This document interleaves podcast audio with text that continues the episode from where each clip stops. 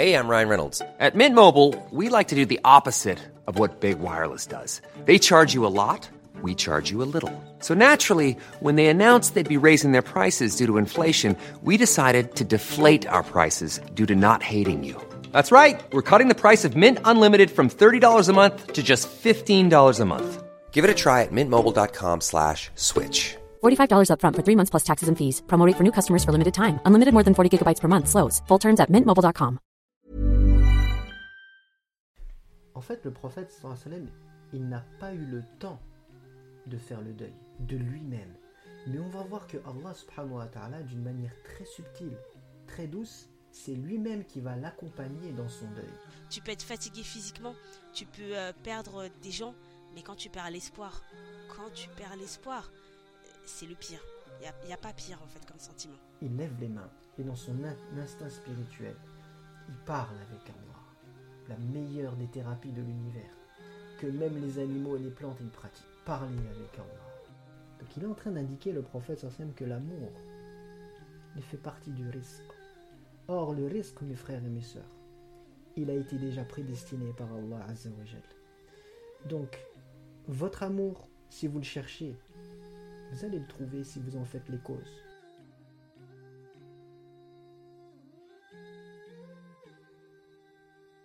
Assalamu alaikum à toi. Moi, c'est Madina. Si tu es convaincu du bien fondé du mariage, mais que tu traverses quelques secousses durant ton voyage, alors tu es au bon endroit. Halal Love, c'est plus qu'un podcast, c'est une mission, celle de nous rappeler la beauté, la singularité et la force qui se cachent derrière cette union sacrée. Chaque semaine, je reçois des couples, des professionnels, des savants, des hommes et des femmes, afin de converser sur le sujet. Ensemble, on cherche à comprendre pourquoi c'est compliqué, mais surtout comment mieux y arriver. Bienvenue dans Halal Love, un rendez-vous hebdomadaire où l'amour est prioritaire et Allah, notre seul repère. L'histoire aurait pu s'arrêter là. Deux êtres merveilleux se sont aimés, puis se sont quittés. Pour la seconde et dernière partie de notre conversation, Farid et moi revenons sur la manière dont notre prophète bien-aimé Mohammed sallallahu a vécu les semaines qui ont suivi le décès de son épouse adorée, Khadija radiallahu anha, qu'Allah. La peine fut immense et les épreuves de plus en plus grandes. Mais comme toutes les belles histoires d'amour, cette romance nous offre des enseignements qui perdurent encore dans le temps, à savoir que la douleur est humaine et que même le meilleur d'entre nous a connu une période où il s'est senti dépossédé de tout. Que le deuil est extrêmement difficile, mais qu'avec Allah à nos côtés, rien, rien ne peut nous arrêter. Et enfin, que l'amour en notre Créateur dépasse la mort et renforce les liens de ceux qui s'aiment très fort. Sans plus tarder, je vous laisse savourer la suite et fin de notre discussion et demande sincèrement à Allah subhanahu wa ta'ala de bénir toutes les unions, celles déjà célébrées depuis une ou plusieurs années et celles qui sont en chemin, mais déjà inscrites dans les destins de chacun. Je vous souhaite à tous et à toutes une merveilleuse écoute. Salam alaikum wa rahmatullahi wa barakatuhu Farid, comment tu vas? Madina, tout va bien, wa alaykoum salam, tout va bien ma soeur. Alhamdulillah, et toi de ton côté? Ça va très très bien. Écoute, on s'en est un peu parlé euh, en off, mais euh, on se revoit euh, suite à la diffusion du, du premier épisode.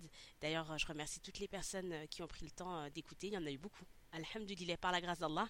Et, et les retours ont été très positifs, si ce n'est dithyrambiques à ton égard, Farid. Donc je te remercie beaucoup. Ça a beaucoup plu et c'est un bonheur de ramener de l'amour dans les foyers à travers les deux meilleurs représentants de l'amour que sont le prophète sallallahu alayhi wa sallam et notre maman Khadija radiallahu anha. Alhamdulillah. Bah écoute, je- j'en suis honoré, hein, si, euh, si Allah m'utilise pour être un, un passeur de, de connaissances, de savoir utile, j'en suis honoré, alhamdulillah. Alhamdulillah, de même. Mais écoute Farid, on va poursuivre euh, notre histoire si tu le veux plaisir. bien. Bon, la semaine dernière, quand on s'est arrêté, on s'est arrêté à un moment crucial. C'est le moment de, de la mort de Khadija, qu'Allah l'agrée, notre maman Khadija, un moment euh, difficile dans la vie euh, du prophète sallallahu alayhi wa à tel point que euh, notre mère Khadija, elle est décédée en l'an 619, soit dix ans après la révélation. Et cette année-là, on l'a appelée l'année de la tristesse. Est-ce que tu peux expliquer pourquoi? Parce que tu sais, juste je fais une toute petite interlude, mais une fois je, discutais avec une amie et son mari lui disait Je Je comprends pas pourquoi le prophète a, il a pleuré, par exemple, quand son, quand son fils Ibrahim est décédé, alors que bah, c'est le prophète, donc il est censé savoir qu'il y a un paradis, donc pourquoi il pleure? Et ça m'a. Cette question, elle m'a tu vois, elle m'a hébété en fait. Elle m'a hébété et je me suis dit, bah, on a le droit de pleurer. Enfin, justement, c'est la preuve que tout le monde a le droit de pleurer. Justement, c'est une ouverture à la tristesse. Mais et, moi, je le vois aussi comme ça, le fait de l'appeler l'année de la tristesse, c'est qu'on a le droit d'être triste dans ces moments-là. Mais je, te laisse euh, me dire, euh, nous en dire plus. Masha'Allah. Bah écoute, déjà, euh, tu sais, on, tu m'avais envoyé un petit peu ce qu'il fallait traiter, mais subhanallah, ma soeur, sache que toi, tu m'avais pas parlé d'expliquer l'année de la tristesse. Et moi, c'était la première chose que je voulais faire. Donc, euh, tu vois, on est en total accord. Donc, c'était la première chose que je voulais éclaircir. Après, par rapport à ce que tu viens de dire, euh, Madina, c'est très important. Parce que justement, dernièrement, il y a eu une, polémique, c'était d'ailleurs à travers les réseaux sociaux, où euh, certains ont, mis en avant le fait que parfois on, parle du prophète sur et on dit qu'il faut pas oublier qu'il est un homme. Et certains n'ont pas accepté qu'on utilise cette phrase. Bon, après, euh, je, comprends que certains abusent avec cette phrase, mais il est important de le rappeler. On ne peut pas étudier sa vie, le prendre comme modèle, si on n'a pas conscience qu'avant tout, il est un être humain. Un être humain avec des sentiments. Ça, c'est important.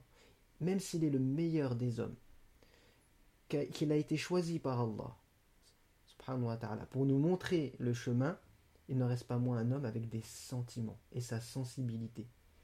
Et d'avoir conscience de cela va nous permettre justement de mieux appréhender euh, le modèle et de mieux comprendre justement pourquoi dans certaines situations il a eu telle ou telle euh, réaction.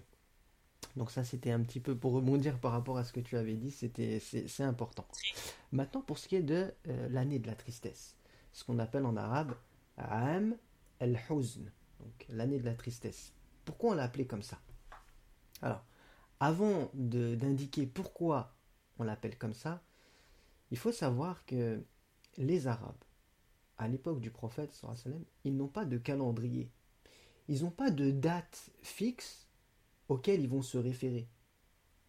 Mais eux, ils se basent plutôt par rapport à des événements importants qui se sont déroulés. Par exemple, on a tous entendu parler de ce qu'on appelle la Am el-Fil, l'année de l'éléphant. Hein, cet événement où le roi Abra a voulu détruire le Kaaba, mais Allah subhanahu wa ta'ala a détruit son armée en retournant l'éléphant avec les oiseaux. Hein, on retrouve cela dans la Surat al-Fil.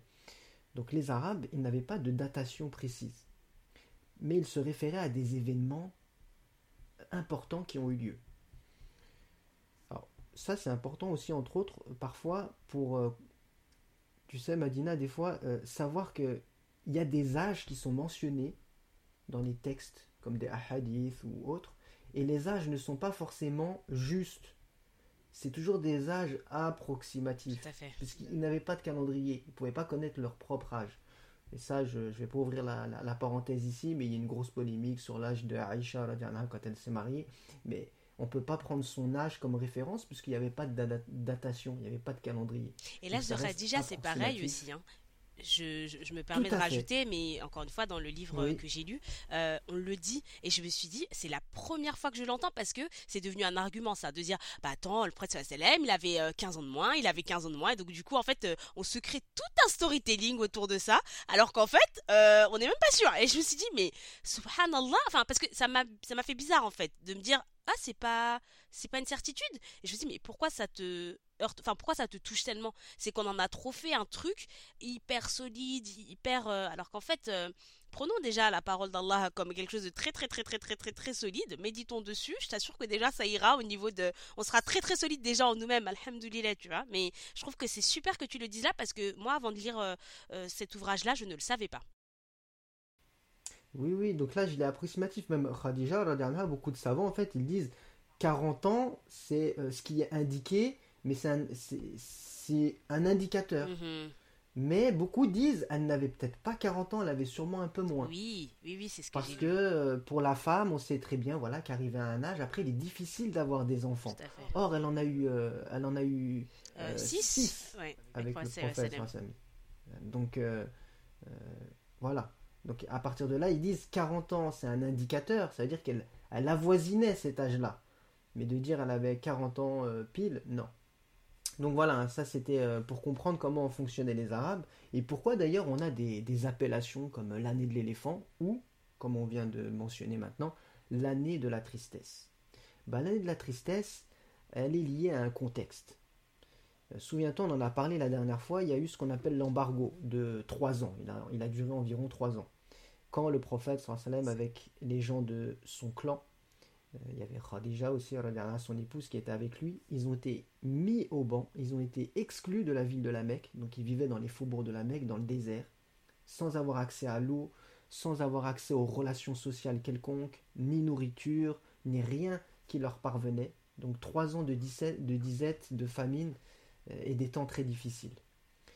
Après ces trois ans d'embargo, quand l'embargo fut levé, et qu'ils ont eu la permission de revenir à l'intérieur de la Mecque, eh bien, euh, des personnes telles que Abu Talib, l'oncle du prophète, ou Khadija, qui étaient des personnes comme avancées dans l'âge, ils ont beaucoup moins supporté cet embargo, qui a eu un impact euh, très lourd et très dur sur leur personne, notamment d'un point de vue physique.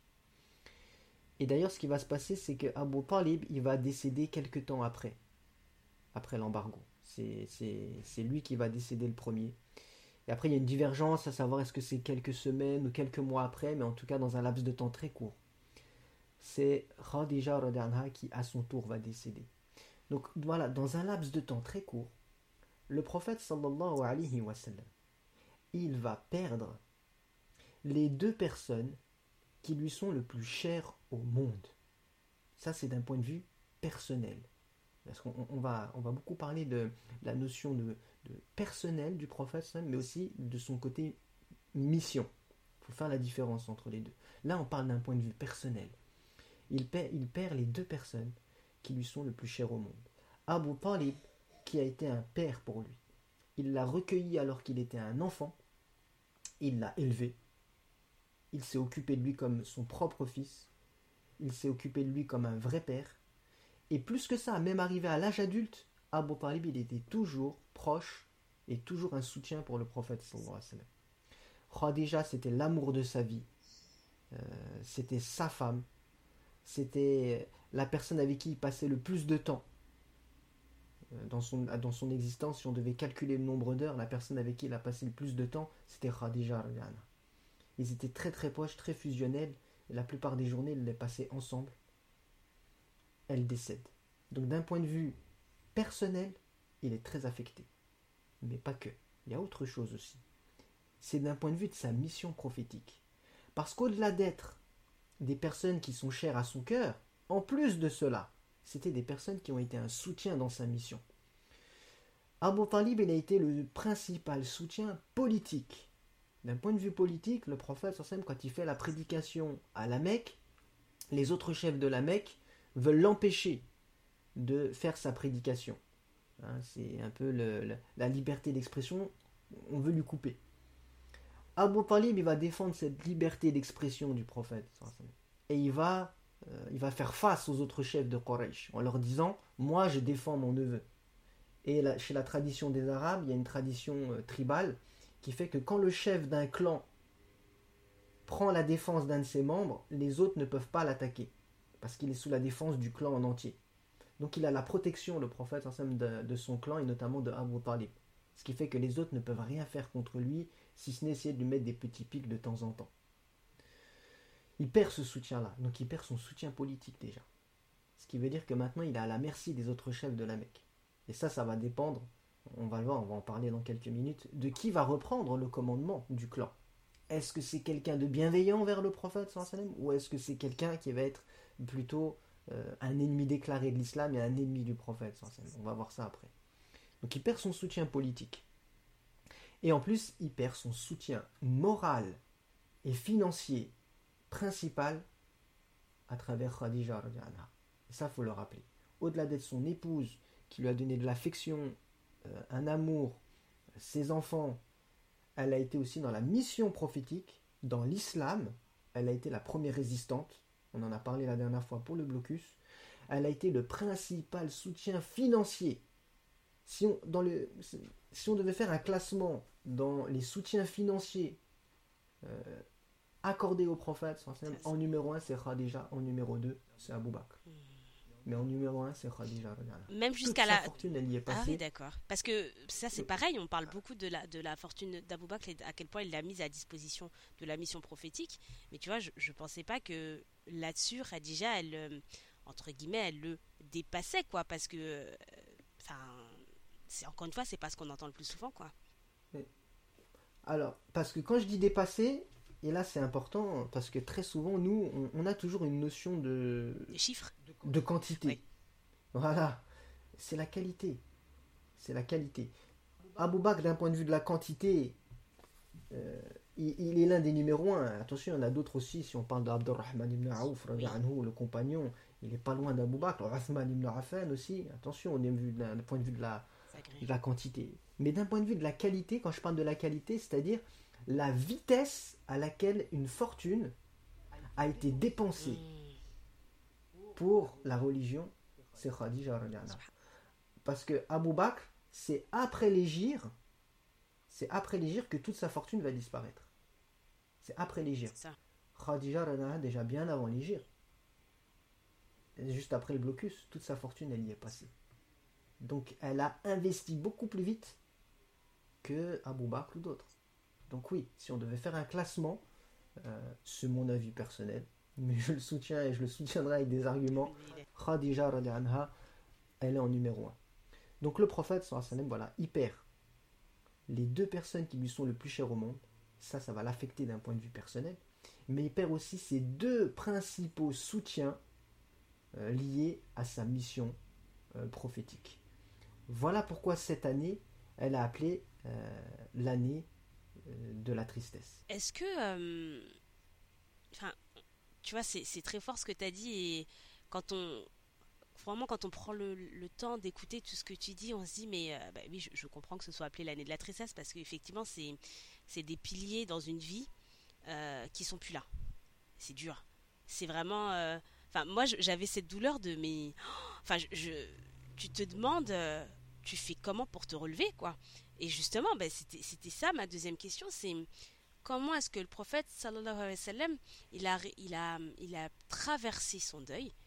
Est-ce qu'il est parvenu du coup à faire son deuil? Parce que tu sais, de plus en plus maintenant on entend, euh, tu sais, tu fais jamais vraiment ton deuil, c'est euh, tu, tu, vis avec, c'est une douleur avec laquelle tu vis. Donc comment le prophète sallallahu alayhi wa sallam, lui, il a traversé son deuil?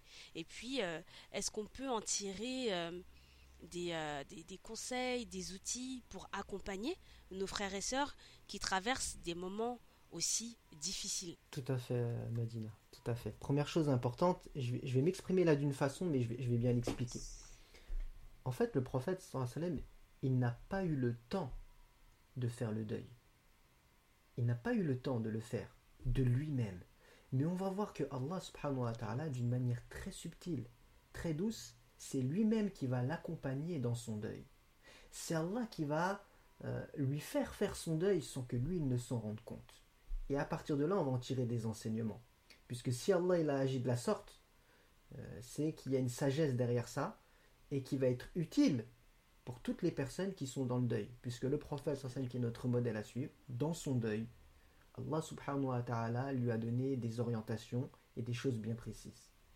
Alors quand je dis qu'il n'a pas eu le temps de faire le deuil, pourquoi?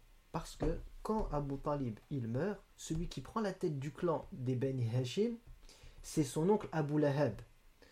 Or, Abu Lahab, on le sait pertinemment, c'est un ennemi de l'islam. Donc lui, quand il est à la tête des Bani Hashim, il va parler avec les autres chefs de Quraysh et il va leur dire Moi, maintenant que je suis le chef des Bani Hashim, mais je m'en lave les mains. Faites ce que vous voulez de lui. Vous voulez l'assassiner? Assassinez-le. Et c'est à partir de ce moment-là que Quraysh, ils vont commencer à manigancer des tentatives d'assassinat envers le prophète, chose qui n'existait pas du temps de Abu Talib pour bien comprendre aussi le soutien de Abu Talib. Donc Abu Lahab, voilà, il ouvre la porte euh, pour l'assassinat du prophète. Donc le prophète, il n'a pas le temps de, de faire le deuil. faut qu'il trouve une solution liée à cette problématique où les autres chefs de Quraysh maintenant peuvent l'attaquer. Sans, sans aucun mal, en toute impunité. Il y a aussi la pression de Quraysh maintenant qui va s'accentuer. Abu Talib n'est plus là. Avant, ils, allaient voir Abu Talib, ils discutaient avec lui un petit peu pour calmer les choses, ils les calmaient, etc. Maintenant, c'est fini. Donc il y a la pression de Quraysh qui est en train d'augmenter aussi derrière. Et à ce moment-là, le prophète, vu qu'il est abandonné à l'intérieur de la Mecque, il va commencer la prédication à l'extérieur de la Mecque, chose qui n'existait pas avant. C'est la première fois, c'est là où il va commencer. Et là, il passe un stade dans, d'ailleurs, dans les niveaux de la prédication, on apprend ça dans la Sierra. Euh, la première phase, c'est la phase qui est la prédication secrète. Après, il y a la prédication publique à l'intérieur de la Mecque. Et enfin, après, il y a la prédication extérieure qui va se faire en deux phases, dans la péninsule arabique, puis finalement euh, à l'extérieur de la péninsule arabique, lorsqu'il va envoyer les missives aux différents gouverneurs des, euh, nations avoisinantes de l'Arabie. Donc là, il commence sa prédication extérieure. Il est obligé, il est contraint de le faire. Et il va aller chercher de l'aide à Taïf.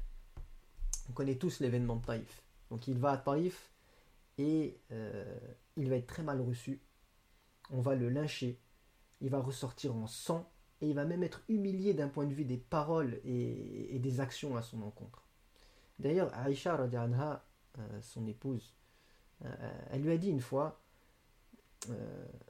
Ô messager d'Allah, y a-t-il un jour plus dur, plus difficile pour toi que le jour de la bataille de Uhud À chaque fois que je lis cette question, je me dis, mais comment elle est pertinente, Aïcha? C'est incroyable. Elle a une,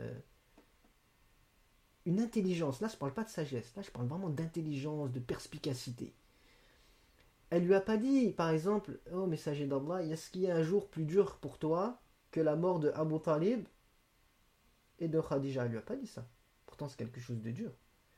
Non, parce que là, elle veut pas le toucher d'un point de vue personnel. Elle sait que c'est un être humain qui a des sentiments. Non. Donc cette fois-ci, elle va l'orienter plutôt dans son rôle de prophète, dans son rôle de mission. Et là, c'est très pertinent, parce que cette fois-ci, il n'y a plus de place aux sentiments. C'est lié à la révélation, c'est lié aux décisions d'Allah subhanahu wa ta'ala liées à sa mission prophétique et non pas à ses sentiments personnels. Très belle, euh, magnifique question posée par Aisha radianha avec beaucoup de pertinence. elle lui dit quel est le jour le plus dur pour toi? Est-ce que c'est la bataille de Uhud où tu as perdu hein, ton oncle, ton frère de lait, Hamza, euh, le grand compagnon Mus'hab ibn Umir, etc., où il y a eu beaucoup de martyrs, beaucoup de morts? Et lui, il va dire qu'il a beaucoup souffert, effectivement, des gens de la Mecque. Mais c'est pas ça le pire. Et il va lui dire en gros le pire. Pire jour de toute ma mission, c'est quand il est parti à Taïf et qu'il a été lynché et humilié. C'est ça le pire jour de sa mission prophétique. Donc il faut vraiment s'imaginer comment c'était dur ce moment-là. C'était pire que, qu'un champ de bataille où, euh, où il y a eu des morts. Pire encore, c'est Taïf. Et pourquoi Madina? Pourquoi? Parce qu'on est dans cette année de la tristesse. Il vient de, il vient de sortir là de, de, ce moment où il, doit vivre la mort, la mort de son oncle et de sa femme bien-aimée. Intérieurement, il est mort. Il n'a plus d'énergie. Il a l'espoir, il va à Taïf. Et vraiment, il est, l'expression que j'utilise, c'est il est au ras des pâquerettes. Et à ce moment-là, on le piétine alors qu'il est déjà par terre en train d'agoniser, à ce moment-là, on essaye de lui mettre le coup de grâce à Taïf. C'est pour ça que c'est le moment le plus dur de sa mission. Il va lui dire c'est ça. Et pour la petite anecdote, hein, quand on. Oui? Non, non, vas-y, je t'en prie. Pour la petite anecdote, c'est que euh, dans, la suite du hadith, euh, quand il, part de Taïf, il y a l'ange des montagnes qui vient. Et qui lui dit en gros, euh, j'étais envoyé par Allah, tu demandes et je l'ai détruit. Et, et là, lui, il n'en peut plus, le prophète. Il est vide intérieurement. Il pourrait baisser la garde et dire Allez, ben, détruis-les. Non. Et c'est là qu'on voit effectivement que, cette fois-ci, on va dire Oui, c'est pas un homme comme les autres. Quand il est lié à la révélation, euh, à sa mission, dans sa spiritualité, dans son lien avec les créatures, il est au-dessus de toute la création. Et là, il va faire cette invocation magnifique. Non, je demande plutôt à Allah qu'il fasse sortir de leur descendance euh, des gens pieux. Tu allais dire quelque chose, je t'ai coupé, dit. Non, non, je t'en prie, mais c'est tellement beau et, c'est pour ça que moi, je, comprends quand on dit, euh, quand ça irrite les gens qui disent, oui, bah, le prophète c'était, c'était un homme. Hein. Oui, c'est vrai, bien sûr, et c'est pour ça qu'on peut s'identifier à lui. Mais un, peu de quand même, comme on dit chez nous, en fait. Rendez-lui un peu cette grâce quand même. C'est. Quel homme? Oui, c'est un homme, mais quel homme? Mais quel homme? Et ça, essayons de de pas le minimiser, c'est important. Mais bien sûr, effectivement, c'est un homme, mais prenons cette expression pour se dire, euh, euh, pas, euh, je, pas c'est atteignable, mais je, peux le regarder en me disant, Ya Allah, facilite-moi ces qualités-là du prophète sallallahu alayhi wa sallam. Mais pas pour le rabaisser lui, en fait, pour nous élever, nous voilà. Utilisons cette expression pour nous élever pas pour le rabaisser. Ça, c'est important. Et la chose sur laquelle je voulais rebondir, c'est que, je vais dire, tu vois, c'est quand même fou parce que le prophète, il a quand même une mission prophétique qui a duré 23 ans. 23 ans. le pire jour, c'est quand il a perdu espoir. Et en fait, c'était juste vraiment une, toute petite digression, mais parce qu'on en parlait un petit peu avant l'enregistrement, de dire euh, tu peux être fatigué physiquement, tu peux euh, perdre des gens, mais quand tu perds l'espoir, quand tu perds l'espoir, euh, c'est le pire. Il n'y a, pas pire en fait comme sentiment. Tout à fait. Et, et c'est là, voilà, effectivement, qu'on voit qu'il est un homme comme tous les hommes et qu'il peut très bien être vide intérieurement. Bien sûr.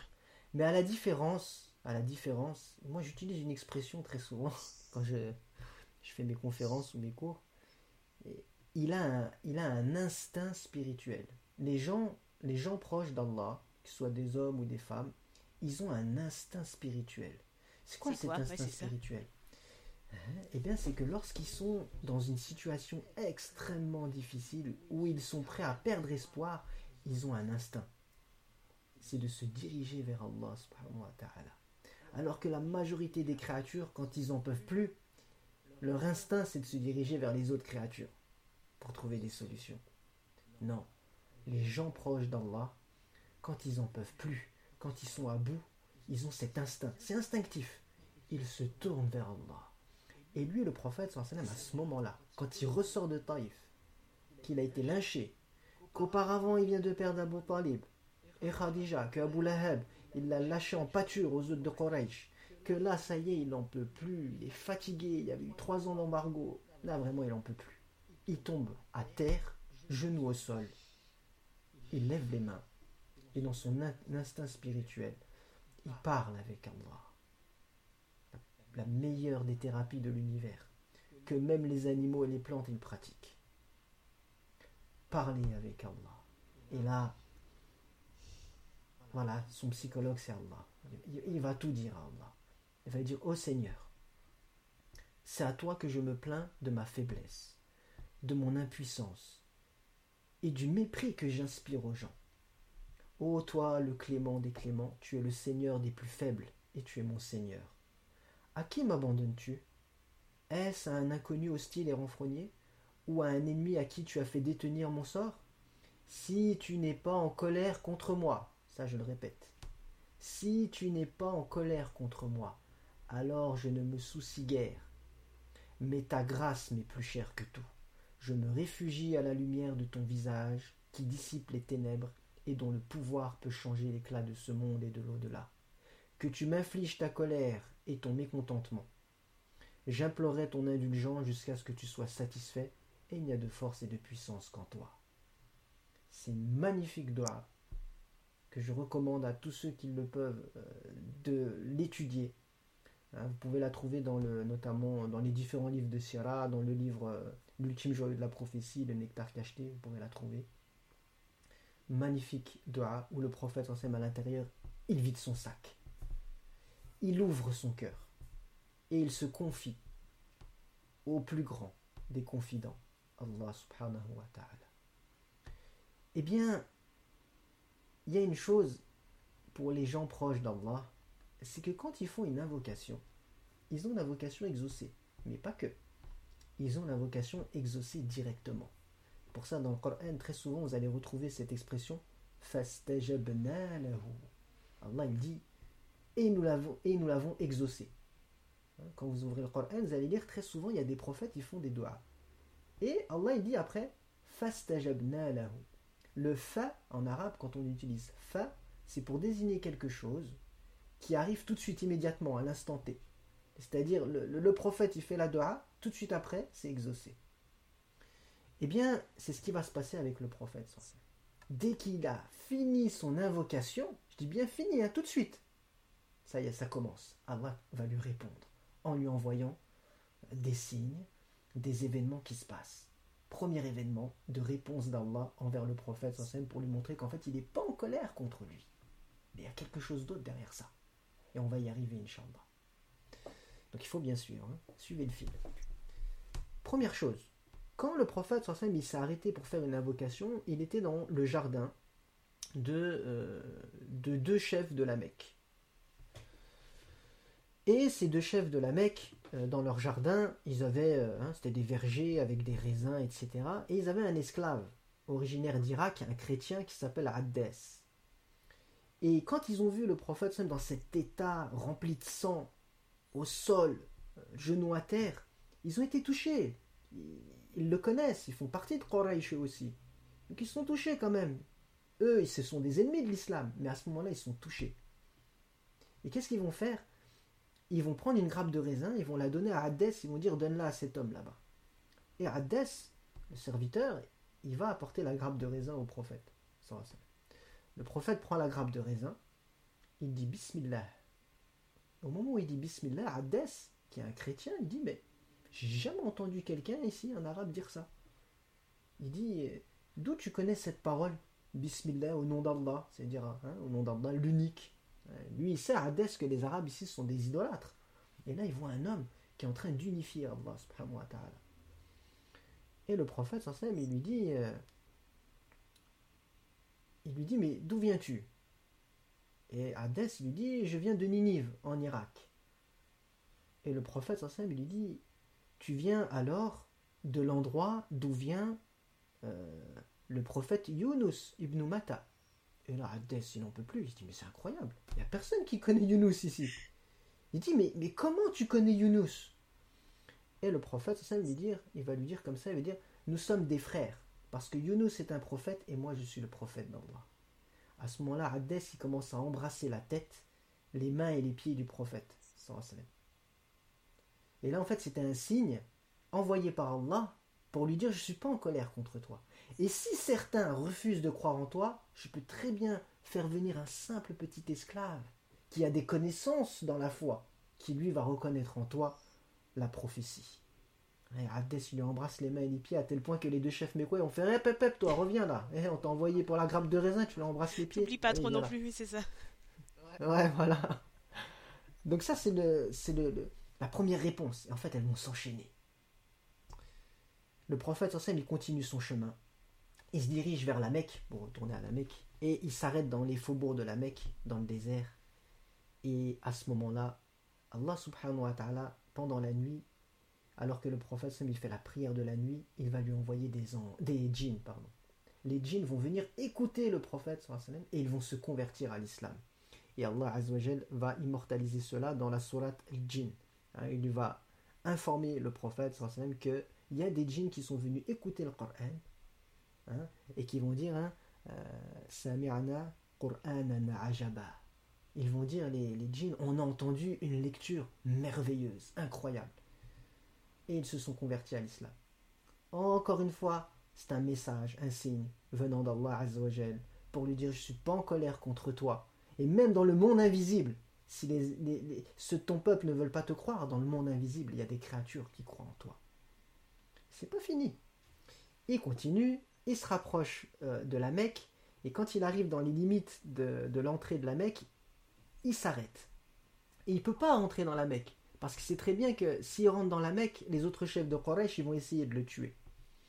Et à ce moment-là, il y a un des chefs de la Mecque qui s'appelle Mut'im.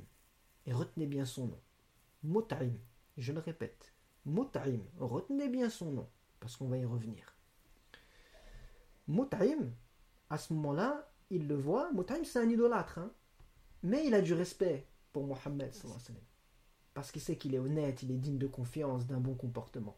Et Mutaim, il lui dit Qu'est-ce que tu fais là?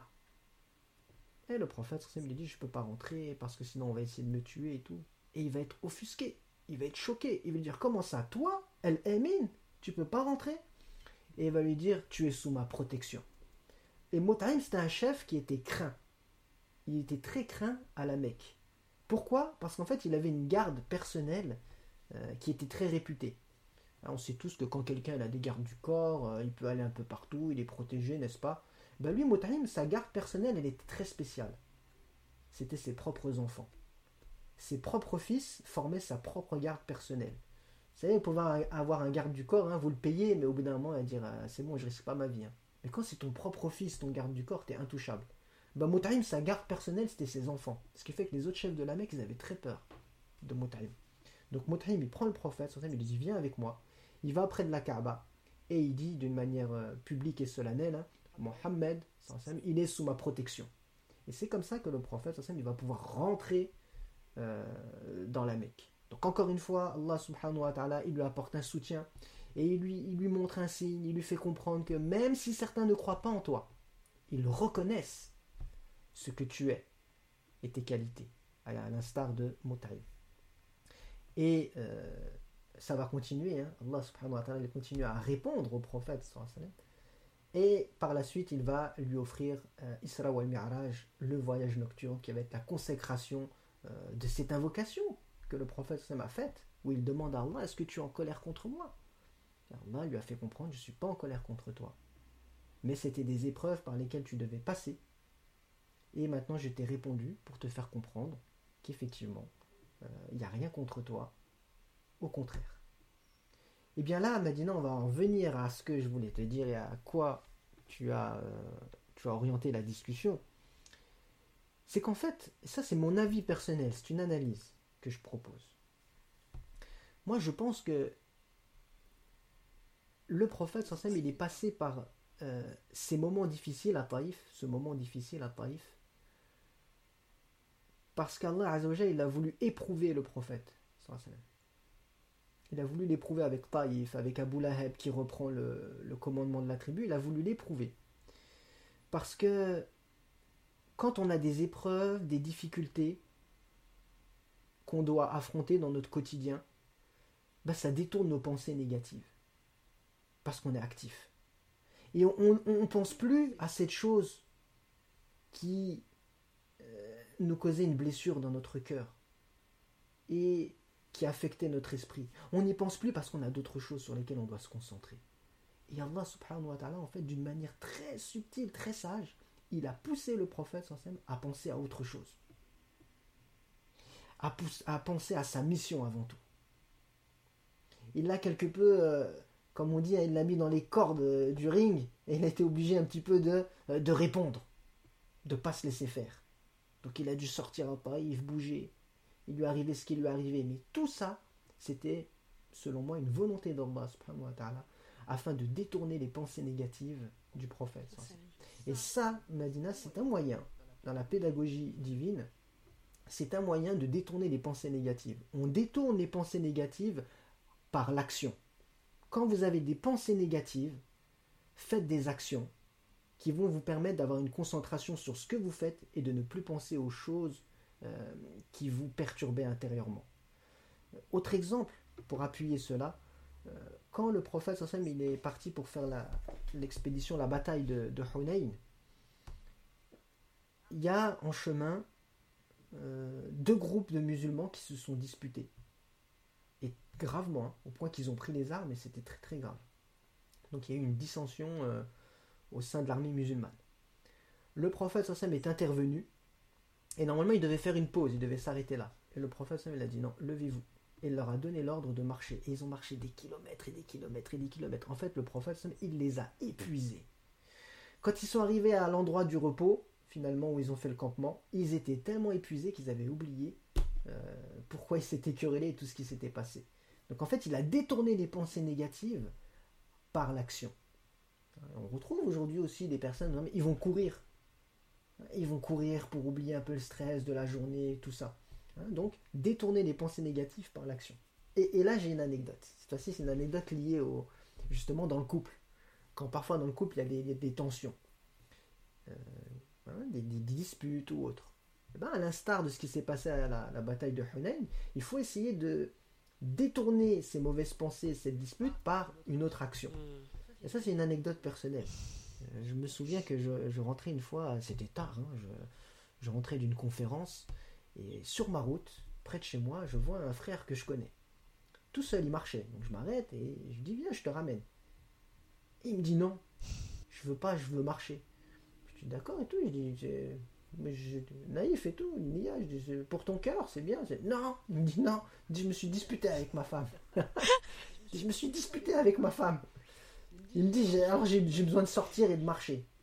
Et après, donc je l'ai laissé, et sur la route, j'ai médité, j'ai dit, mais c'est trop fort. Plutôt que d'envenimer la chose à la maison, et parfois que ça peut dégénérer, hein, il a préféré sortir, marcher, il était loin, marcher, marcher, marcher, je pense jusqu'à ce qu'il va s'épuiser. C'est une grande dispute. C'est ça. la chose, il arrive, il, dort direct. Ça. Mais c'était trop fort, magnifique. Magnifique. Mais je crois que tu sais, même, les, euh, même, les, personnes un peu. Euh, même quand tu n'es pas dans des disputes, euh, quand tu es un peu hyperactif au niveau de. et que tu réfléchis beaucoup dans ta tête, ce qui est mon cas, et eh ben en fait, j'ai réalisé que quelque part. en fait, subhanallah, faut que tu t'occupes les mains, en fait. c'est ça a l'air de rien, tu vois. Mais même quand, je sais pas, moi, tu fais tes afkar et que t'as pas envie que ton esprit aille trop loin, t'occupes tes mains t'occupes tes mains comme ça en fait ton énergie elle est focalisée sur quelque chose de physique et, du coup tout redescend en fait. Et je pense que tout ça c'est un peu lié en fait, de dire qu'en fait quand il y a trop de bruit ici, quand tu as trop d'énergie dans le cerveau ou dans ton cœur, dans ton âme, il faut que ça redescende dans les membres parce que on est des êtres de chair en fait. On a, on a, le, on a, on a un corps, on a une âme, on a un esprit. Et parfois quand c'est trop embrouillé là, faut qu'il y en ait un des trois qui prenne le relais et souvent c'est le corps. Tu vois, c'est la nature qui parle en fait. Tu, tu parlais d'instinct spirituel, mais parfois tu as l'instinct du corps, l'instinct de survie qui te permet justement de, d'avancer. Enfin, moi, je le vois comme ça. Non, non, tout à fait. Et, euh, c'est vrai que tu as mentionné le, le, fait, par exemple, de, quand on fait le dhikr, ce qu'on appelle tasbih, mm. hein, on va répéter plusieurs fois des formules de glorification. Euh, par exemple, le prophète, dans, dans son exemple, il, appuyait avec son, son, pouce, par exemple, sur euh, les phalanges, les différentes parties des doigts. Et, on sait très bien aujourd'hui avec la, science que c'est un c'est euh, quelque chose de, qui permet d'évacuer le stress. C'est pourquoi d'ailleurs il existe même des objets spéciaux, tu sais, comme des boules anti-stress ou euh, euh, des mousses anti-stress qu'on prend dans la main et sur lesquelles on va appuyer. Parce qu'effectivement, ça a un effet sur l'esprit, sur le cœur même, au niveau de la pression du sang, donc même d'un point de vue scientifique, c'est prouvé. Et lui, le prophète, il pratiquait cela en l'accompagnant de formules de glorification des dhikr. Donc euh, bien vu pour le petit clin d'œil Madina, machallah. Donc pour résumer, le, voilà, Allah il a, euh, il a accompagné en fait le prophète dans son deuil. Il l'a accompagné à faire le deuil comment? Eh ben, en détournant son esprit directement du deuil et en le poussant à être actif sur le champ de la mission prophétique. Et aujourd'hui, en tant que, en tant que croyant, moi quand j'écoute ce que tu nous as partagé, je comprends que pour, euh, pour traverser un deuil, il faut euh, essayer autant que faire se peut de pas euh, rester dans une spirale de négativité et d'essayer de se remettre en marche. Mais de toute façon, les personnes qui ont perdu, je sais pas moi, un enfant et qu'ils ont d'autres enfants et te disent bah en fait comme j'ai d'autres enfants à m'occuper c'est ça qui me fait lever le matin parce que sinon moi je, je me lèverai pas en fait j'ai pas envie de me lever j'arrive pas mais comme tu as des enfants hop, ça te, bah, ça te, c'est ce que tu parlais en fait, c'est une distraction euh, physique, c'est une distraction de la tête, c'est une distraction du cœur qui te permet d'avancer. Tu vois, tu es vraiment dans un, dans un, dans un mouvement. Donc peut-être pour les personnes qui vivent un deuil, de se dire, pensez à avancer, même, même quand vous êtes euh, à terre, même quand peut-être pensez à avancer, faites la doigt, la magnifique doigt que tu que as que tu as cité, que tu as évoqué, je mettrai un lien inchallah pour qu'on puisse euh, pour ceux qui veulent y accéder, je pense qu'elle est facilement trouvable euh, sur internet. Euh, qu'est-ce qu'on peut dire d'autre? Enfin se, rappeler que qu'Allah ne, ne, nous ne nous punit pas à travers un deuil. Que certaines épreuves sont malheureusement enfin malheureusement sont nécessaires pour passer d'un état à un autre parce qu'on est là pour évoluer, on est dans une évolution permanente et qu'il y a certains, certains stages, certains étages, certaines étapes qui ne se passent pas sans ces étapes-là, en fait, sans ces, sans ces douleurs-là. Donc se dire que dans la douleur, il y a toujours aussi un peu de facilité, dans la douleur, il y a un enseignement, et dans la douleur, Inch'Allah, il y a, il y a un bonheur qui viendra. Est-ce que toi, tu, tu, tu souhaites rajouter quelque chose au vu de ce qu'on vient de partager? Euh, tu, as très bien résumé la chose et euh, voilà, effectivement, les personnes qui traversent un, deuil, ben, premièrement, ça va être de, ne pas rester seul. Il y a toujours ce côté social. Le prophète, on voit, il est parti vers des gens. Ça, c'est la première chose. Et la deuxième chose, c'est vraiment de d'avoir quelque chose qui va nous rendre actifs. Actifs et utiles. Je, je, donne un exemple vraiment simple, mais pratique. Une association euh, près de chez vous pas, une association par exemple qui distribue des repas pour les plus démunis. Euh, participez. Votre esprit sera focalisé sur autre chose que cette douleur qui est euh, ancrée dans le cœur et votre esprit va penser à autre chose, votre corps va être aussi dans une, dans une positivité et tout ça, ça va avoir un impact sur la personne, ce qui fait que petit à petit, elle va dissoudre euh, ce sentiment négatif lié je dis bien négatif parce qu'il y a toujours des sentiments qui sont positifs même dans le deuil, c'est normal, on va y revenir après. Mais les sentiments négatifs liés au deuil. Je te remercie Farid pour, euh, pour la précision, parce que je sais que c'est des sujets euh, qui sont importants et euh, on arrive à des moments de nos vies où bah, beaucoup d'entre nous ont perdu ou perdent leurs parents. Et je pense que c'est important de pouvoir leur dire qu'on pense à eux, que qu'Allah les, les accompagne dans, leur, dans cette épreuve et la leur facilite, Inch'Allah. Amen. Rester un peu dans ce sujet-là, mais pour aller. Parce que tu vois, là, justement, tu parlais de d'être en activité, etc.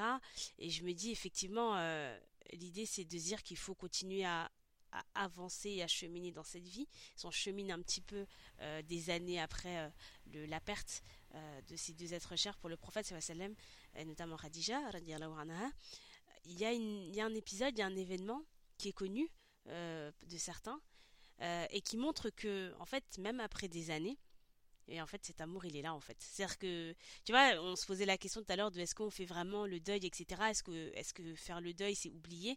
Et en fait, il y a un événement qui s'appelle l'événement du collier, qui montre, euh, s'il fallait encore montrer à quel point le prophète sallam, il, il est connecté, connecté à Radija bien des années après sa, après sa perte. Tu peux nous parler de cet événement? Parce que je sais que toi, c'est un événement, euh, tu m'as dit tout de suite, alors de toute façon, on parlera pas de cette histoire si on parle pas de cet événement-là, voilà, je te le dis. Donc pourquoi c'est un, pourquoi c'est un événement qui te, qui te touche autant? Enfin, Parle-nous-en et dis-nous euh, pourquoi toi, ça te touche à titre personnel? Alors, les, ce qu'on appelle l'épisode euh, du collier, alors il y a, y a il y, a, deux sortes d'épisodes. Oui, en plus, c'est vrai. Il y a celui de, de Aïcha. il y a celui de Aïcha, mais on ne parle pas de celui-là. On va parler de l'épisode du, du, collier euh, autre, qui est lié à Khadija.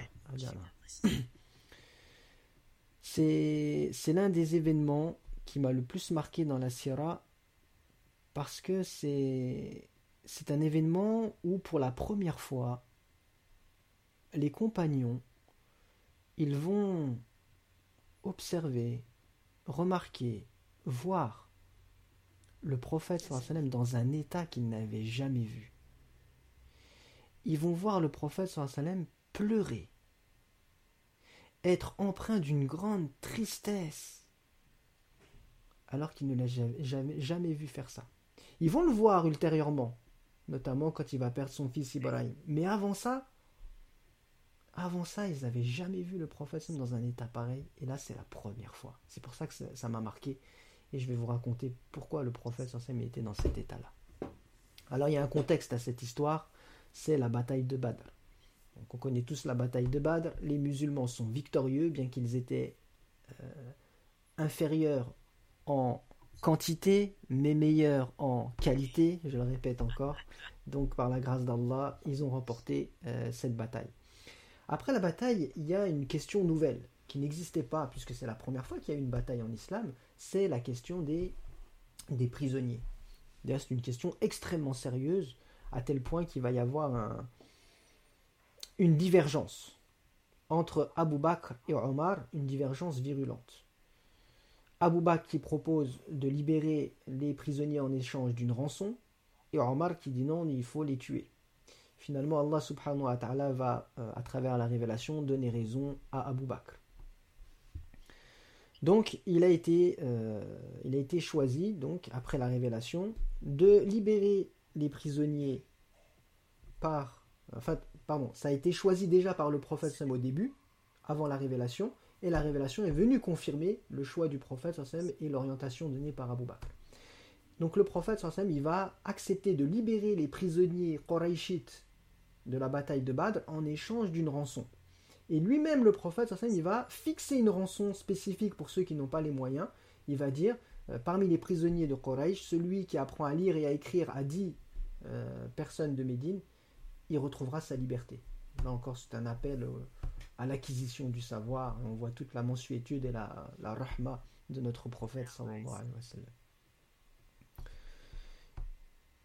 Et ce qui va se passer, c'est que parmi les prisonniers, il y en a un qui s'appelle euh, Abu ibn Rabi'a. Abu ibn Rabi'a.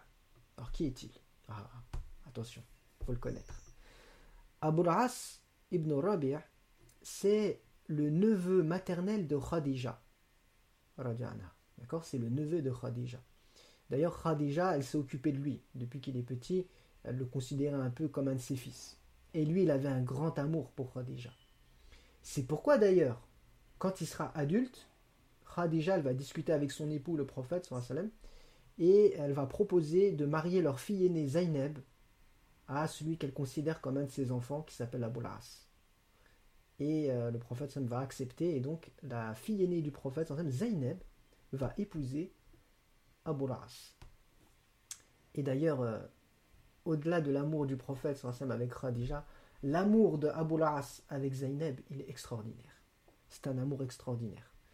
Euh, Abu As, il était fou amoureux de Zainab. Mais vraiment, quand je dis il était fou amoureux, il était fou amoureux d'elle. Euh, par exemple, quand le prophète il a commencé la prédication, Abu Lahab, l'oncle du prophète, qui avait deux de ses fils qui étaient mariés avec deux des filles du prophète, il va ordonner à ses fils de répudier les filles du prophète, ce qu'ils vont faire. As, pareil, son clan, les chefs de Quraysh vont lui mettre la pression pour qu'il répudie euh. Et euh, il va avoir cette phrase célèbre, digne d'un poème d'amour. Il va dire Jamais je ne voudrais de l'amour d'une autre femme. Et il va rester avec elle, il ne va pas la répudier. Malgré toute la pression sociale, politique qu'il y avait autour, il va rester avec elle. Donc vraiment, hein, je le dis, il était fou amoureux d'elle. Et il ne l'a pas abandonnée. Donc Abu As, pour en revenir, il fait partie des prisonniers de Badr. Parce que oui, il n'était pas musulman. Zainab, elle était musulmane, mais lui n'était pas musulman. Zainab, donc elle est à la Mecque. Elle sait que son mari Abu As n'est pas revenu. Elle apprend la nouvelle, elle a été fait prisonnier. Et les prisonniers ne peuvent être libérés qu'en échange d'une rançon. Et les prisonniers de la Mecque, les Qurayshites, hein, un à un, ils se font libérer, leur famille vient, ils envoient des émissaires avec beaucoup d'argent, etc., pour la rançon et ils sont libérés un à un, sauf Abolas. Jusqu'au moment où euh, il va y avoir quelque chose de très particulier. Il y a un émissaire qui est envoyé de la Mecque. Il arrive à Médine et il se dirige direct vers le prophète Sansem pour une rançon. Et là, il pose quelque chose dans la main du prophète. Alors d'habitude, on apporte des gros sacs avec des, des, centaines de choses, etc. Et là, une petite chose dans la main du prophète. Et les compagnons sont là. Hein. Ils sont à côté du prophète. Et ils vont voir le prophète fondre en larmes. Une petite chose dans sa main, il est en train de fondre en larmes. Et il va regarder ses compagnons et il va leur dire Est-ce que vous m'autorisez Parce que normalement, la rançon, elle avait une limite. Et là, il va dire Est-ce que vous m'autorisez à libérer Abul As en échange de ceci? Et il va montrer, il va ouvrir sa main et en fait il y avait un collier. C'était le collier que Khadija l'avait donné à Zaynab avant de mourir. Et quand le prophète sallallahu alayhi va voir le collier, moi ça me, ça me touche vraiment là. Il va fondre en larmes et il va demander la permission à ses compagnons. Chose qu'il n'avait jamais faite avant. Jamais le prophète alayhi il a demandé la permission pour quelque chose. C'est la première fois c'est la première fois qu'il demande en quelque sorte un passe-droit, un privilège. Il ne l'a jamais demandé. C'est la seule fois qu'il le demande pour, juste pour pouvoir récupérer le collier de Khadija. C'est pas, c'est pas de l'amour, ça même après la mort. Et les compagnons, quand ils vont voir la tristesse du prophète, ils, ils vont dire Mais, Ya Rasulallah, nous on ferait tout ce qu'on peut pour apaiser ton regard et te rendre heureux. Donc oui, on accepte. Et Abu As, donc, il va être libéré en échange du collier de Khadija et en échange d'une promesse. Le prophète, il va le prendre et il va lui dire Tu rentres à la Mecque, mais tu m'envoies ma fille, Zaynab, parce qu'elle ne peut pas rester avec toi. Elle, elle est musulmane, toi, tu n'es pas musulman. Donc ça, c'est l'histoire du collier, mais je vais un petit peu la, pousser un peu plus, si tu me permets, parce qu'il y a toujours aussi cette histoire liée à l'amour de Abu As et de, Zaynab, qui est magnifique. C'est que Zaynab, quand elle va aller à Médine, donc elle va vivre avec son père, euh, elle aura sa, sa, sa, petite demeure à elle, et Abu As, un jour, avec une caravane commerciale, il se fait attaquer aux environs de Médine. Il prend la fuite, il arrive à se sauver alors que certains se font tuer. Et pour lui, dans les environs, le seul refuge qu'il a, c'est euh, pour lui, c'est encore sa femme. Lui, pour lui, c'est sa femme, c'est Zaynab. Donc qu'est-ce qu'il fait? Il rentre en cachette dans la ville de Médine et il arrive chez sa femme Zaynab. Et il lui demande protection. Donc elle le fait rentrer chez lui. Le lendemain matin, à la prière du Sopre, une fois que le prophète il a fini la prière, elle se lève derrière des rangées où il y avait les femmes, elle se lève et elle lance un appel en disant Je suis, je la fille de Mohammed, et sachez que Abu As est sous ma protection dans ma demeure. Le prophète va se retourner, il va regarder ses compagnons, il va dire, il va dire comme ça Est-ce que vous avez entendu ce que j'ai entendu? Ils vont dire oui. Il va dire Je n'étais pas au courant. Il n'y a pas de ici, c'est pas un passe-droit, c'est pas un privilège. Moi, j'étais pas au courant. Mais c'était la, tradition, quand quelqu'un offre sa protection, on doit lui accorder. Donc Abu il va avoir la protection auprès de Zaynab. Le prophète Sassam, il va tout de suite aller voir Abu et Zaynab et il va leur dire Vous ne pouvez pas rester ensemble sous, euh, sous le même toit. Et il va dire à Abu tu, tu, voilà, tu dois partir euh, parce que vous n'êtes plus marié femme, maintenant c'est fini. Donc Abu va accepter euh, avant de partir, les autres compagnons vont, lui demander d'embrasser l'islam. Donc il faut s'imaginer la scène, hein, il est là, il y a le prophète, il y a tous les gens de, Médine, les musulmans, ils sont là, et on lui demande d'embrasser l'islam.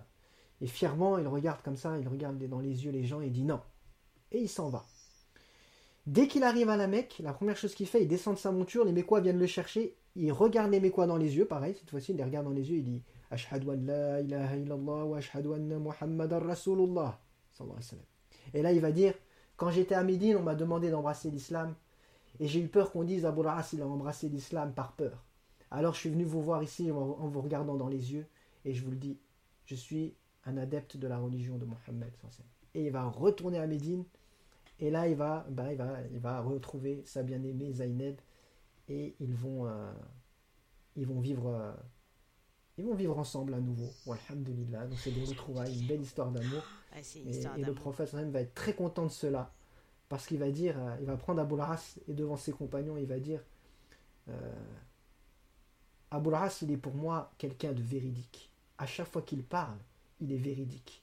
Et quand, avant l'islam, il était mon beau-fils, à chaque fois qu'il m'a fait des promesses, il les a tenues. Et quand il avait des engagements, il restait toujours fidèle à ses paroles. Beau témoignage du prophète. Magnifique. Euh, envers son beau-fils, hein, on voit la relation hein, entre le, le, beau-fils et le beau-père. Et le beau-père euh, magnifique. Donc voilà l'histoire du collier. C'est beau, hein, parce que c'est... En, fait, c'est... Il y a tellement d'enseignements, c'est c'est la, c'est la suite, la continuité d'une histoire d'amour qu'on a, qu'on a commencé à raconter et on voit qu'elle se poursuit au fil des années. Et en fait, euh, je, je, le voyais pas du tout comme ça, mais tu vois, maintenant que tu l'expliques, je le vois aussi comme un, c'est un collier de transmission aussi. En fait, euh, c'est quand même un collier qui a été une, ouverture vers la, conversion du gendre du prophète c'est, énorme, c'est énorme, c'est vraiment euh, et c'est encore aussi la preuve à chaque fois que tout est lié en fait. Dans cette histoire d'amour, il y a de l'amour, mais euh, le, spirituel, la présence d'Allah, elle n'est jamais loin. Et tu vois, pour revenir un peu à l'histoire des Zéneb et de son époux, c'est fou parce que hum, c'est des histoires un peu rocambolesques que, euh, que, euh, que nous, en tant qu'humains, on aime beaucoup. Oh là là, ils s'aiment trop, oh, c'est trop fort, ils se séparent, ils se retrouvent, c'est fantastique, etc. Et on pourrait se dire, euh, waouh, mais en fait, ce que j'aime beaucoup, c'est que même dans ces histoires-là, encore une fois, Allah, il est jamais loin et les limites, autant que faire se peut, elles sont toujours tenues en fait. Il y a toujours ce truc de. On peut s'aimer fort, mais si vous voulez de la baraka, à la fin de la journée, jamais ne sortez Allah de l'équation en fait. Jamais, jamais, jamais, parce qu'en fait l'issue elle est heureuse, parce qu'Allah il est dans l'équation à la fin.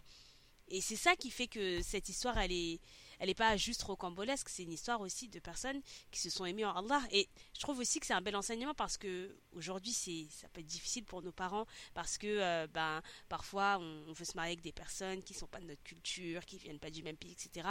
Mais même ça, le prophète Sallam, encore une fois, il l'a vécu. Il sait ce que c'est que d'être dans un, d'avoir des enfants. Euh, qui, s'aiment mais qui peuvent pas vraiment être ensemble, etc. Comment gérer euh, d'une manière diplomatique dans le respect mais en restant ferme restant ferme dans sa, dans, sa foi. Et ça, c'est des, des, magnifiques enseignements pour notre époque, je trouve.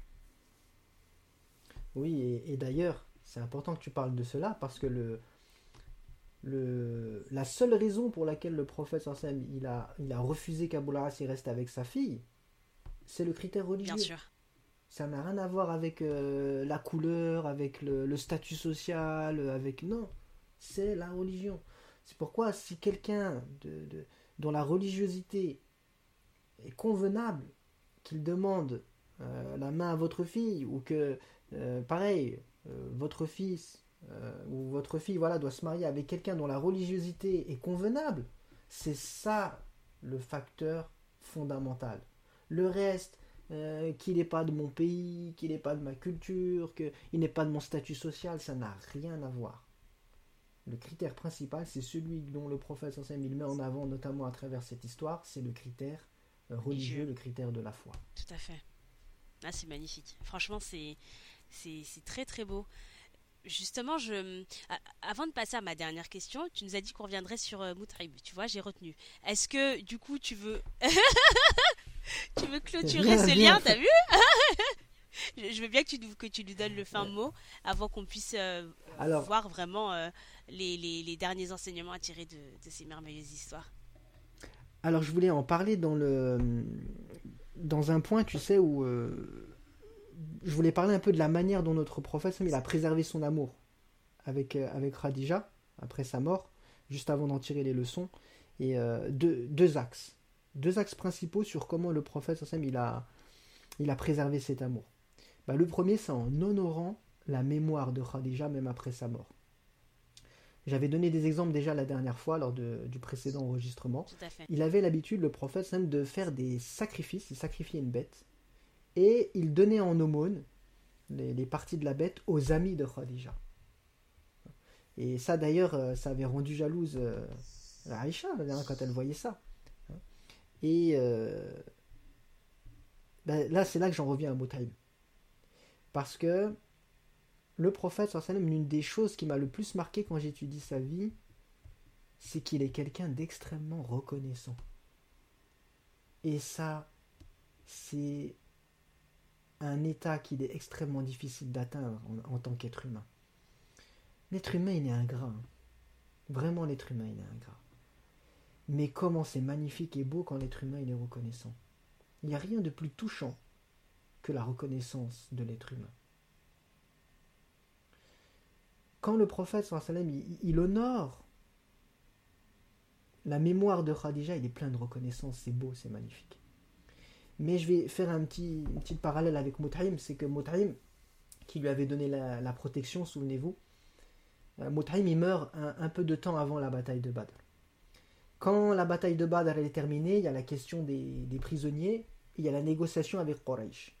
Et le prophète, il va aller voir Quraysh juste à la fin de la guerre, hein, de la bataille. Il va leur dire comme ça, il va dire Une chose, si vous me la donnez, je libère tous les prisonniers. Ah, Quraysh se frotte les mains. Tranquille, vas-y, dis-nous, c'est quoi cette chose? Et là, le prophète, va les regarder, il va leur dire Vous ramenez Mut'im devant moi. Il me demande de libérer tous les prisonniers, juste pour lui. Je les libère tous. Et là, les chefs de Quraysh, ils vont baisser la tête, ils vont comprendre la leçon. Hein. Ils vont baisser la tête et ils vont dire on peut pas. Ben oui, Motaïm, il est décédé. Le prophète il savait, mais il a fait exprès. C'était le moment d'honorer la mémoire de Motaïm, qui lui avait donné protection quand eux voulaient l'assassiner. Il a honoré la mémoire d'un idolâtre. que certains disent parfois mécréant. Hein, il a honoré sa mémoire de la plus belle des façons. Si Motaim il est là, juste pour lui, je libère tous les prisonniers. Il n'est pas là, ben allez, tant pis pour vous. Donc voilà, il a honoré sa mémoire. Magnifique. Et j'aime beaucoup ce moment-là parce que ça nous montre comment la reconnaissance, la reconnaissance c'est quelque chose de beau, de fort, de magnifique. Et en vérité, c'est quelque chose qui est difficile à atteindre. Et c'est la reconnaissance. Donc le premier axe, en euh, honorant. C'est la reconnaissance envers, euh, envers tout le monde en fait. C'est-à-dire que tu vois, tu l'as dit, Moutarim, il n'était pas, il était pas converti, il n'était pas musulman, mais en fait, le prophète sallam, il sait reconnaître euh, le bien qui lui a été fait. Il ironie jamais le bien qui lui a été fait, en fait. ça, c'est fort, hein. C'est hyper fort, c'est une grande leçon qu'on a là. Et je pense aussi que le fait que ce soit aussi l'année de la tristesse, on en revient toujours à cette année qui est forte en, en émotion, qui est forte en événements, c'est pas anodin aussi, mais c'est, je trouve que c'est un très bel enseignement, machin. Ouais, magnifique. Vraiment, c'est moi, c'est une des choses pareilles qui m'a beaucoup marqué dans, la Sierra. Donc pour en revenir, la, la manière dont notre prophète a préservé son amour pour Khadija après sa mort, en mhm. honorant sa mémoire, c'est le premier axe. Et le deuxième axe, c'est en préservant son souvenir. Il a préservé le souvenir de Khadija. Comment? Ben, Il parlait souvent d'elle. D'ailleurs, c'est pour ça qu'Aïcha, entre autres, elle était jalouse. Parce qu'il parlait tout le temps d'elle. Et elle dit dans le hadith, euh, Aïcha, elle dit cette parole euh, en arabe, hein, c'est-à-dire, il, il, il, se souvenait d'elle en abondance. Mhm. Beaucoup, beaucoup, tout le temps. Donc, c'était sa manière de euh, bah, d'honorer sa mémoire, de préserver son souvenir. L'histoire du collier, c'était une manière de, de préserver le souvenir de Khadija. Hein. il, il, aurait très bien pu prendre le collier, le prendre, et puis le rendre à Zainab. Pas du tout. Il l'a gardé pour lui, le collier. Eh oui, il l'a gardé pour lui, il l'a pas redonné à sa fille. Il l'a gardé à lui le collier. Il voulait avoir ce souvenir proche de lui. Un objet. Comme quoi un objet, même un objet, il peut être quelque chose de. un vecteur de, de souvenirs émotionnels et euh, souvenirs amoureux. Mais ça aussi, c'est un, un, un, bel enseignement, je trouve, de voir que quand tu aimes quelqu'un avec. Euh, en, lui gardant son honneur, en lui donnant tout, quoi. Vraiment, enfin, quand je dis tout, c'est vraiment, euh, faut pas en garder sous le pied en se disant, euh, oui, euh, si je lui fais ça, après lui va penser ça, et donc on fait des équations dans sa tête et tout ça. Si tu, si tu donnes vraiment en disant, Yallah, je, je, j'aime cette personne filaire, donc je l'aime pour toi, je l'aime aussi pour ce qu'il est, cet amour triangulaire, dont, triangulaire dont on parle souvent c'est fort quoi. Des années après, cet amour, il il est, il est d'une stabilité, il est d'une force, d'une puissance c'est ça aussi c'est un bel enseignement. On n'est jamais perdant quand on est quand on est droit dans ses bottes et quand on aime avec sincérité en fait. Tout à fait, mon cher tout à fait. Est-ce que tu vois d'autres euh, enseignements euh, à partager et qui sont liés à cette, euh, à cette magnifique histoire? Alors oui, de, de, tout ce qu'on a, on a pu parcourir ensemble, Madina, depuis le premier enregistrement, je pense que ça fait euh, plusieurs heures qu'on est ensemble. Et euh, bah oui, hein, dans cette magnifique histoire, quatre orientations sur lesquelles je vais m'arrêter. Quatre orientations. La première, l'importance de donner du temps à son couple. Quand je parle de donner du temps à son couple, je parle de donner du temps dans l'intimité du couple il faut qu'un couple il ait des moments d'intimité, sans qu'il y ait personne, pas même les enfants. Il faut un moment d'intimité. Donc l'importance de donner du temps au couple. Le prophète, les deux femmes pour qui il a eu le plus d'affection, c'est Khadija et après c'est Aïcha. Pourquoi? Parce qu'en fait, ce sont les deux femmes avec qui il a passé le plus de temps. Khadija parce que quand il était marié avec elle, c'était sa seule épouse, et qu'ils avaient une relation fusionnelle. Ensuite, Aïcha Radhanaha parce que quand il avait plusieurs épouses, celle avec qui il passait le plus de temps, c'était Aïcha Radhanaha. Donc forcément, euh, l'affection qu'il avait pour elle était plus grande que pour les autres épouses. Donc l'importance de donner du temps euh, au sein d'un couple. Et à contrario, attention, parce que l'éloignement dans un couple il va dissoudre l'affection. Il ne faut pas qu'il y ait un éloignement. il peut y avoir une pause. C'est important d'avoir une pause, on fait une petite pause, mais pas un éloignement. Parce qu'avec l'éloignement, les sentiments vont se dissoudre et à un moment donné, il y aura un non-retour et c'est la cassure. Donc ah, voilà, première, euh, première orientation, l'importance de donner du temps au couple. Un exemple pratique, faire une soirée en tête à tête, passer un week-end en amoureux. Deuxième orientation, avoir des souvenirs exclusifs entre époux. Quand je parle exclusif, ça ne veut pas dire de poster des photos sur Instagram, sur Snapchat ou autre. Hein. Quand je dis avoir des souvenirs exclusifs, c'est exclusif. Des choses qu'il y a que l'époux et l'épouse qui sont au courant. Leur petit secret à eux. Il faut avoir des souvenirs exclusifs entre époux. Le collier, par exemple. L'histoire du collier, c'est exactement cela. Quand les compagnons ont vu le collier, ils ne savaient même pas c'était quoi, qu'est-ce que c'est. Mais il y avait ce petit secret. Il y a une histoire derrière ce collier que nous, on ne sait pas aussi, on connaît que l'apparence de cette histoire. Mais qui sait Qui sait peut-être ce qui s'est passé? Est-ce que c'est le prophète Sam qui le déposait autour du cou de Khadija et qui le fermait d'une certaine façon? Qui sait? Mais il y a sûrement quelque chose qui est, qui est du ressort des souvenirs exclusifs qu'il y avait seulement entre le prophète Sam et, et Khadija. Et donc ça, ça, c'est aussi un appel à ne pas s'afficher, euh, mais de garder plutôt quelque chose, euh, l'amour, l'affection, vraiment secret entre un époux et une épouse.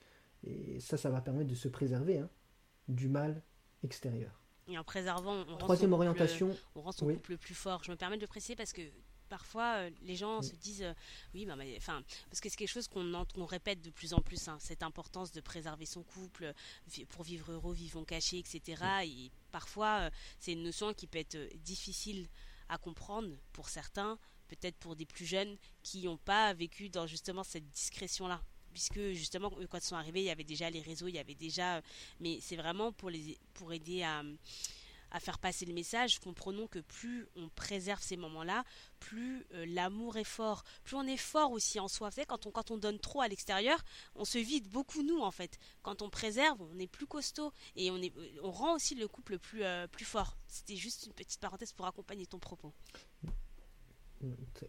Très très bien Madina. Et, euh, on peut faire la parallèle avec le, on peut faire un oui on peut on peut par exemple citer la relation qu'on a avec Allah l'amour qu'on a avec Allah là où il va être le plus fort c'est quand on est dans l'intimité avec -hmm. Allah. Quand on est tout seul devant Allah et qu'il n'y a personne d'autre.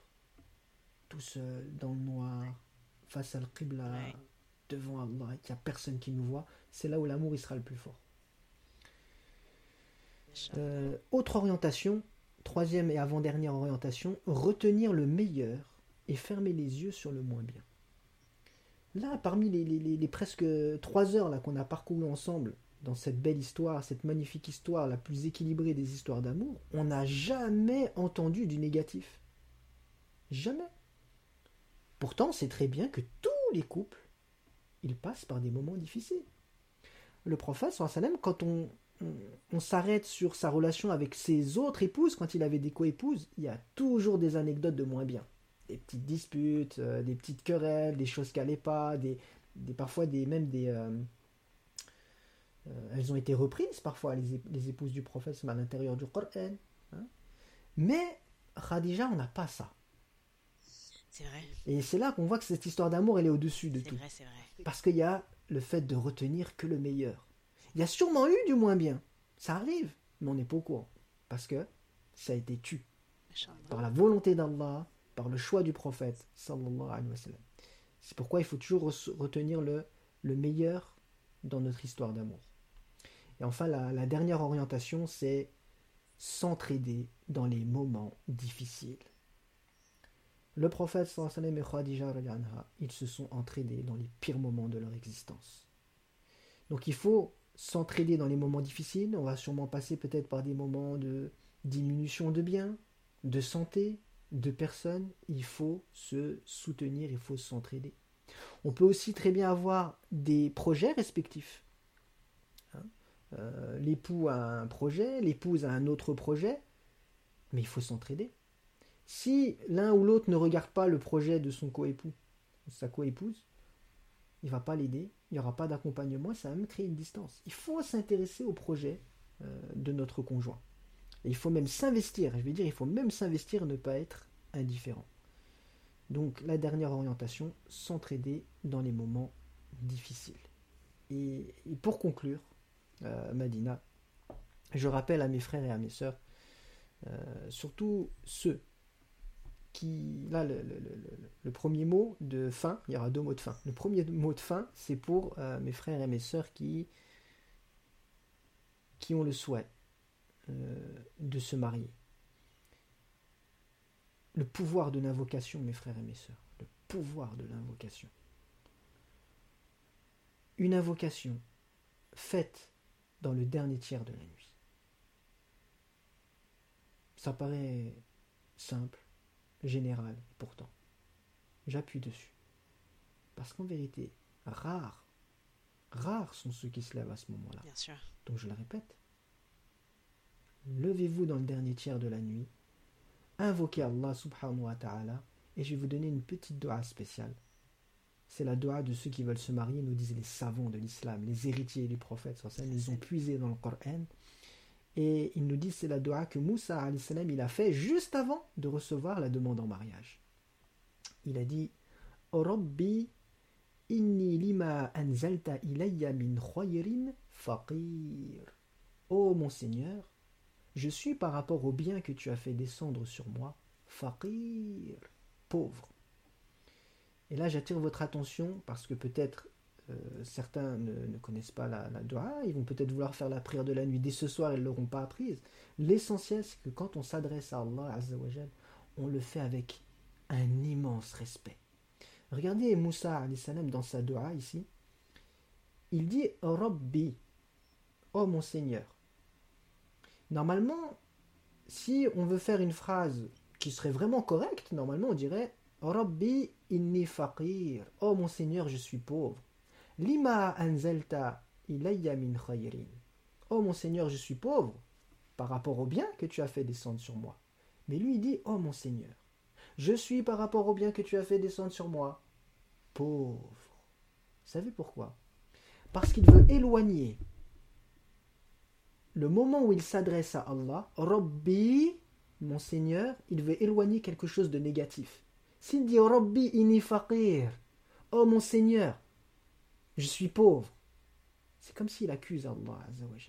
Non, regardez, l'immense respect, l'adab, la politesse. Rabbi, oh mon Seigneur, inni, je suis par rapport au bien que tu as fait descendre sur moi. Et à la fin, il termine par le négatif. Faqir. Il l'éloigne du mot Rabbi. Faqir. Voilà comment s'exprimer, voilà comment demander à Allah Et puis toujours mettre en avant, euh, pardon, mais toujours mettre en avant la richesse dont Allah nous dote malgré tout. Vraiment, c'est cette distance, comme tu le dis déjà, entre le fait, le terme faqir et, Rabbi et, le, et, le, Rabb, mais c'est aussi le fait de se dire, euh, vous n'avez rien à voir en fait. C'est-à-dire que là, je suis pauvre, mais je sais que euh, toi, tu donnes beaucoup en fait. Je sais que ça n'a rien à voir avec euh, ta générosité, ça n'a rien à voir avec ce que tu es en fait. entre, entre ma pauvreté et toi, il y a ça. Il y a le khayr. Et je trouve ça magnifique. Je trouve ça très très beau. Ah, les prophètes, ils ont toujours des, une manière magnifique ils ont le verbe, hein. de, euh, ah oui, de s'exprimer avec Allah. Mais ils sont sous l'effet du wahi, hein, de la révélation. Et le, le, dernier mot de la fin, cette fois-ci, il est pour tous. Pour tous. Ceux qui sont mariés, ceux qui souhaitent se marier, il y a cette parole qui est dans un hadith où le prophète sallam parlant de Khadija, il va dire Inni qad Et certes, il m'a été accordé son amour, c'est-à-dire à Khadija. Mais le terme qu'il utilise ici c'est du terme risq. Donc il est en train d'indiquer le prophète sallam que l'amour il fait partie du risque. Or, le risque, mes frères et mes sœurs, il a été déjà prédestiné par Allah Azzawajal. Donc, votre amour, si vous le cherchez, vous allez le trouver si vous en faites les causes. Parce que le risque, il faut faire les causes pour le trouver. Et votre risque ne pourra jamais vous échapper. Et le prophète sallallahu alayhi wa il a mentionné cela en disant Inni qad hubbaha il m'a été accordé comme subsistance son amour à elle, à Khadija. Et je terminerai sur cette parole-là. C'est beau quand même. Hein. C'est-à-dire que son amour fait partie de son risque. Le risque, c'est quand même la, c'est, la richesse, hein, les amis. C'est-à-dire que dans, dans, sa richesse, il y a l'amour de sa première épouse. faut qu'on médite dessus. Nous, aujourd'hui, quand on parle de richesse, on ne parle pas de ça. On parle pas de ça. Euh, pour, pour, pour, la majorité d'entre nous, ce sera l'argent. Au mieux, pour certains, c'est la santé. Oui, c'est vrai, je suis, riche, je suis riche de ma famille. Alors, euh, je suis riche de l'amour de mon époux. Je suis riche de l'amour de mon épouse. Qu'Allah nous permette à chacun d'entre nous de pouvoir un jour prononcer cette phrase avec sincérité. Inch'Allah, c'est tout ce que je nous souhaite à chacun d'entre nous. Amin. Merci beaucoup Farid. Je, euh, je, ne, je n'aurai pas d'autres mots de la fin parce que c'était, euh, c'était parfaitement complet.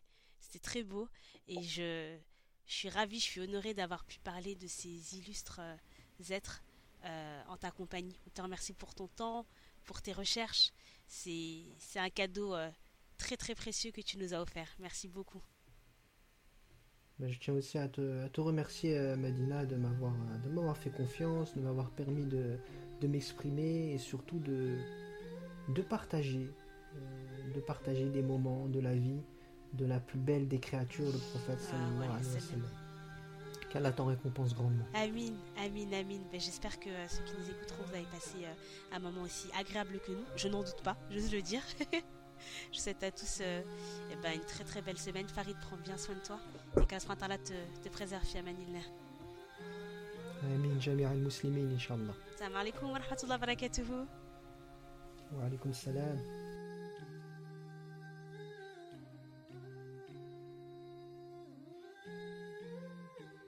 C'était Halal Love, le podcast qui cherche à s'aimer en Dieu pour semer mieux. J'espère que cet épisode vous a plu et j'ai hâte de savoir ce que vous en avez pensé, ce que vous avez choisi d'en retirer.